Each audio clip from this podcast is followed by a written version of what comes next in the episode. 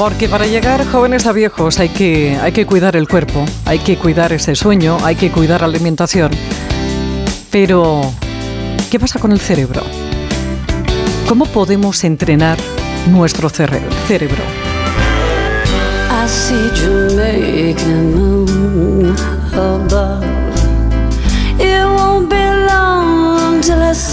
Ana Ibáñez es fundadora y directora de centros Mind Studio de entrenamiento cerebral y también es autora del libro Sorprende a tu mente. Ana, ¿cómo estás? Buenas tardes.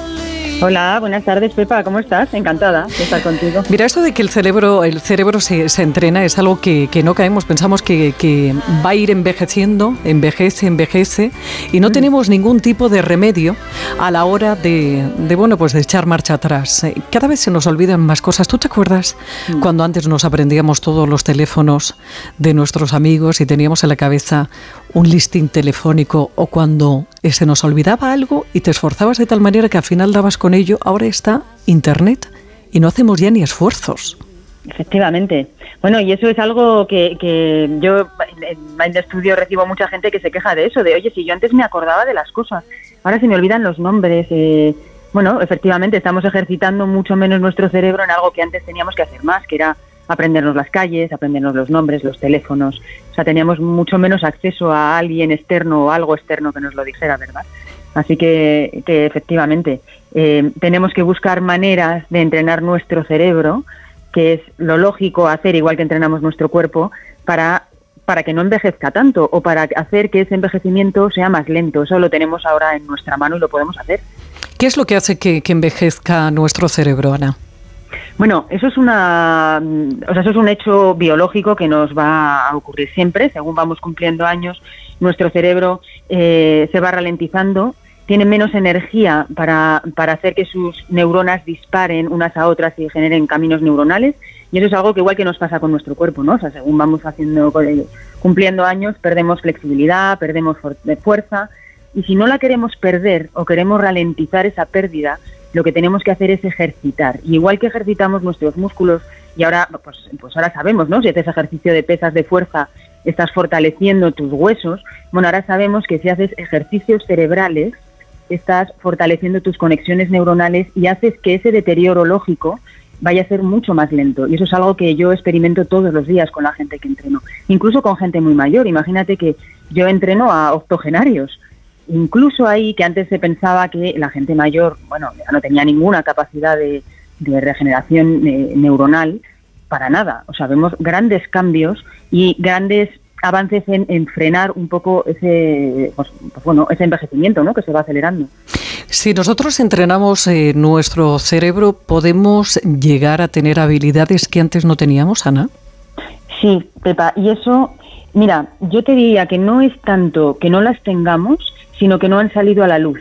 Lo que tenemos que pensar es que nuestro cerebro, por la programación que ya traía genéticamente desde que hemos nacido y por la programación que le, que le vamos metiendo por nuestra vida, tiene muchas capacidades que no necesariamente utilizamos en nuestro día a día. Y entonces lo que no sale a la luz y lo que no estás utilizando, puedes caer en el error de pensar que es que no lo tienes, que es algo que tú no tienes.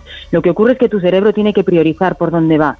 Entonces, si tú, me invento, ¿no? Si tú en tu día a día tienes un trabajo en el que estás forzado a estar pegado a, números, posiblemente, ya no poder pensar eh, muy fuera de algo concreto, puedes caer en la tentación de pensar que tú eres una persona que no, no eres creativa, no tienes otra flexibilidad u otras habilidades que van más allá de lo que tú estás acostumbrado a hacer y nada más lejano de la realidad. O sea, tu cerebro tiene la capacidad de hacer otras cosas, solo que no las está utilizando y por eso no te las saca de manera natural. Cuando tú te entrenas cerebralmente, entrenas tus frecuencias, que es lo que hacemos en Mind Studio, lo que haces es permitir que el riego del cerebro llegue a más áreas y que esas áreas que tú no las estás utilizando en tu día a día sí que empiecen a aflorar. Y esto es un proceso muy bonito donde la gente se sorprende de, hoy yo no sabía, o, piensas que las estás adquiriendo. No, en realidad no las adquieres, las tienes dentro y le permites a tu cerebro que las conecte. Ana, ¿y qué es lo que más paraliza un cerebro? ¿El estrés, el insomnio? ¿Qué es? Bueno, todo, todo eso lo paraliza mucho. La base de, ello está en que el cerebro active un circuito que se llama el circuito del miedo cerebral, de la alerta cerebral, y este circuito lo desencadena la falta de sueño, por ejemplo, el insomnio y el estrés de todas maneras. Bueno, de hecho, eh, la base del estrés, que es esta eh, esta sensación tan incómoda de, de, no llegar o de estar sobre, sobre acontecido, ¿no? ¿no? No puedes con lo que la vida te está te está pidiendo, esta sensación de estar demasiado exigido, eso cerebralmente se vive muy mal, porque tu cerebro piensa que lo que está ocurriendo a tu alrededor es una amenaza continua. Y eso es lo peor que nos puede pasar a nivel cerebral, porque esa amenaza continua nos pone en un estado de alerta, de supervivencia, que lo primero que hace es no dejarnos descansar bien. Y cuando estamos estresados vemos que lo primero que nos pasa es que no dormimos bien, con lo cual no comemos bien, con lo cual empezamos a entrar en un círculo vicioso. Entonces yo te diría que la base de todo es conseguir que nuestro cerebro no esté en modo alerta continua, porque no lo necesita. Pasa que la vida es tan demandante que, nuestro cerebro lo interpreta mal y piensa que tiene que tener ese grado de estrés y no es verdad. Ese es uno de los primeros pasos del entrenamiento cerebral, bajar ese estrés. Nos vamos a meter en tu centro y después nos vamos a meter en tu libro. Si nos metemos en tu centro, en, tus centros, porque son eh, varios, en Banda Estudio, eh, ¿cómo se entrena? ¿Cómo es un entrenamiento de cerebro? Pues mira, aunque suene algo que, puede parecer así como muy, no sé, muy complicado, eh, en realidad lo que se hace es ponerle un espejo al cerebro, por así decirlo. Entonces tú cuando llegas a entrenarte, primero te hacemos una evaluación de síntomas porque queremos saber cómo vives, de qué cosas estás sufriendo, si es de sueño, si es de estrés, si es de falta de concentración, etcétera. En función de aquellas cosas que veamos que tu cerebro puede mejorar, nosotros te colocamos unos sensores en el cuero cabelludo, en unas áreas u otras, para leer tus frecuencias cerebrales en esas áreas. Quien se ha hecho un electrocardiograma, o sea, cuando te, has ido a hacer alguna intervención y te han puesto unos sensores para leer tu actividad del corazón, bueno, pues que, ves que te ponen unas pegatinas, es exactamente lo mismo, pero en, el, en la cabeza, en el, para leer tu actividad cerebral. Entonces, esa actividad cerebral lo que queremos hacer es que el cerebro sea consciente de ella y que hacemos unos ejercicios a tiempo real mientras estás mirando una pantalla, que en este caso estás viendo una película de cine, donde hay unos cambios de luz y de color que son los ejercicios que le hacemos hacer a tu cerebro para que mejore esa actividad cerebral. Mm. Entonces te pongo un ejemplo, si recibimos un cerebro estresado, leemos las áreas cerebrales que están eh, conectadas con ese estrés, eh, leemos esas frecuencias y le enseñamos a tu cerebro a tiempo real a que baje ese nivel de activación y vaya a unas frecuencias que no son de estrés, que son más calmadas.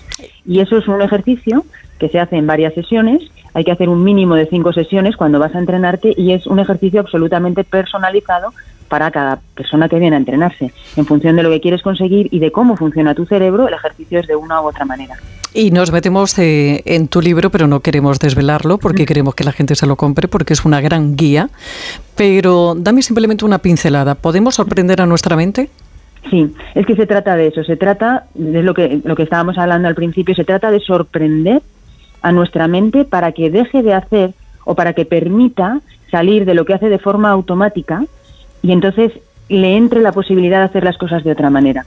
Y el libro se convierte en una guía práctica, muy práctica, que lo vas haciendo mientras lo lees, o sea, es, es como de sentido común, pero te va despertando eh, cosas que antes no habías pensado posiblemente y dices, ah, espera un momento.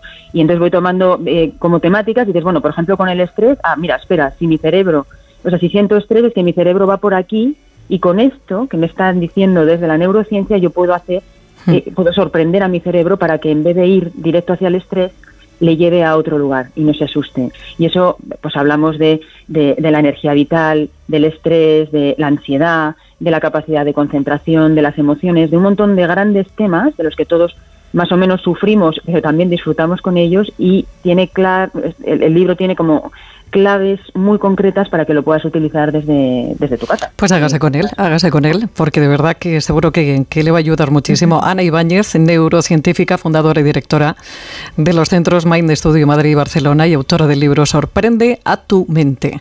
Ana, que ha sido un placer hablar contigo. Te mando muchos besos. Igualmente, Pepa, un abrazo gigante. Adiós. Está mejor que nunca, ya nada le hace daño y miente cuando dice que tiene treinta y tanto